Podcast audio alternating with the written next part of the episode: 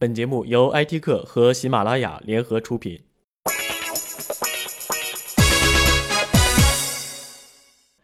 美团跟大众点评合并后，公关稿称是仅次于 BATG 后的第五级，言下之意，美大已然成为了寡头。从现实情况来看，这样的说法也未免太理想。从来就没有真正的强强联手，有的只是同病相怜。第一，团购是个吸血鬼。虽然美团和点评的业务比较分叉，但主要业务之一的团购却是很重叠，双方都是从千团大战中浴血而出。或许到现在才开始明白，团购并不是最好的商业模式，而是一个吸血鬼，或者说是吸金黑洞。判断一种模式的好坏，可以从规模和效率来看，而团购又带来了什么呢？有人说团购带来了规模，然而这不过是个伪命题。生活服务类的产品主要靠存量，增量的影响其实可以忽略不计。哪怕就是一家新开的店铺，从团购带来了增量，最终也会变成存量。为什么呢？因为每个店铺的覆盖人群是固定的。举个例子来说，我家附近有个海底捞。它覆盖的人群是固定的，那种穿过大半个中国去吃你的状况可以忽略不计。不管是不是有团购，我要吃海底捞的话，一定都会去的，因为海底捞吸引我。如果是一家新开的店，通过团购过去吃了，如果我觉得好，没有团购也一样会去。反之，如果一家店铺不好，不管有没有团购，它的生意一定都不会好的。每家店铺的覆盖人群基本固定，团购做的就是把存量变成增量。这样的增量是虚假的，无非是把三十天的客流在一天就给预售出去了。按照一天的统计是增量，按照三十天的统计是存量。一个店铺一个月的客流是一万个，你团购一天给我卖出去一万个了，但我单月的总客流还是一万个，这有什么区别呢？根本就没有带来所谓的规模。没有带来规模，是否提高了效率呢？应该是有一些的，但是也是可以忽略不计的。一份一百元的餐，团购到八十元，店家还可以赚钱，但其中的二十元是被砍掉的，是砍掉了商家的利润，不是帮商家节省了二十元的成本。因为卖一百和八十对于商家来说，成本都是一样的，它的效率也是基本相当的。那么，在无法提高规模和效率的时候，商家为何都一直要参与团购，要减少自己可见的利润呢？对于有实力的商家来说，自然不会热衷参与团购，而消费者又想团购这些商家怎么办呢？平台烧钱补贴，给商家和用户补贴来留住他们。一方面是砍掉商家的利润，一方面是靠平台补贴，看商家的利润是吸血。做得好的商家呢，才不会持续的给吸血，那就只有靠平台来补贴了。可补贴呢，也是一个无底洞，这在千团大战的时代早已经证明了。这种模式是玩不下去的，吸不到商家的血，也填不了这个洞，才导致那么多团购平台相继的死去。难道这个难题在美团和点评合并之后就可以被破掉吗？第二，生活半径难垄断。不说 O2O 这么高大上的话题，美团和点评都是干生活服务，既然是生活，那就有半径。我在上海就是上海的生活，我在家就有家的生活。那就是随着一个人的位置而来的。那么，日常中的人生活只有两个半径，一个是围绕办公室，一个是围绕住所。人生活的半径基本是固定的，生活的服务范围也基本固定。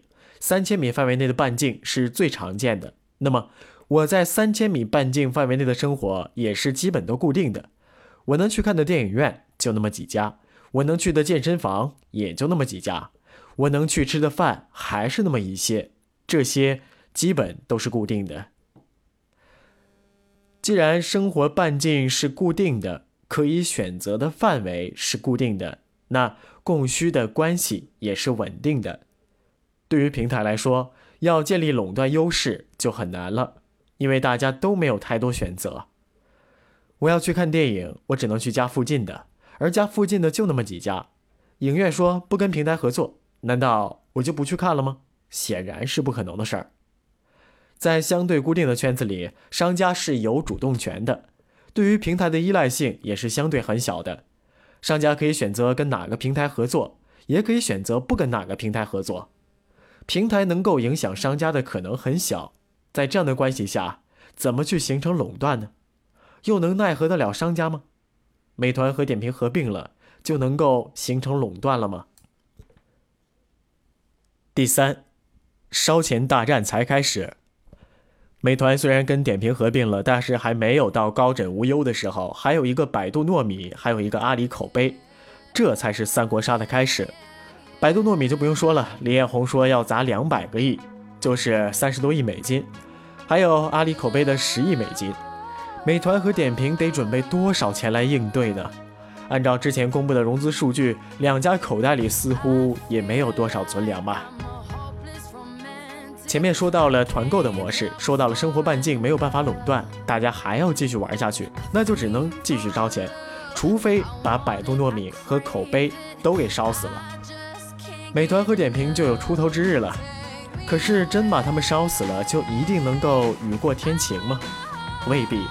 当年美团在千团大战之中把拉手给干倒了，把窝窝给干倒了，不也有点评这样的对手出现吗？这是一场烧钱的游戏，商家和消费者只看钱不看平台。如果消费者但凡有点忠诚的话，拉手也不至于落得现在的下场。那么，美团和点评继续跟百度糯米口碑烧钱的话，就是看谁能够烧到最后，谁手里面的钱更能撑得起了。现在看，投资人似乎也不太愿意给美团和点评多少钱去烧。不然也就不会让两家合并了，让两家合并就是不想继续这么烧下去了，那简直是一个无底洞啊！可烧钱不是你想烧就能烧，也不是你不想烧了就不烧了。百度糯米和口碑想干掉美大，最简单有效的方式就是补贴，就是烧钱。谁烧不起了就出局，烧得起的继续玩，别去谈什么用户粘性什么的，那都是骗子说给傻子听的鬼话。我就不相信两家会降低补贴，未来的补贴大战只会更加精彩。所以美团和点评的合作还是不要太乐观了。如果美团和点评都很强，为何又要选择联手呢？自己做老大多逍遥自在，合并的原因只有一个：双方都已经独木难撑，才需要找一个伙伴来依靠。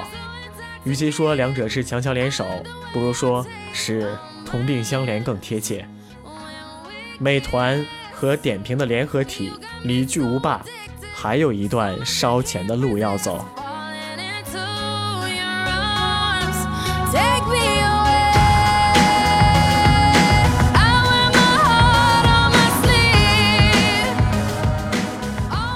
IT 评论由 IT 客撰稿，铁男君播音制作。更多精彩内容，敬请下载关注喜马拉雅手机客户端。you know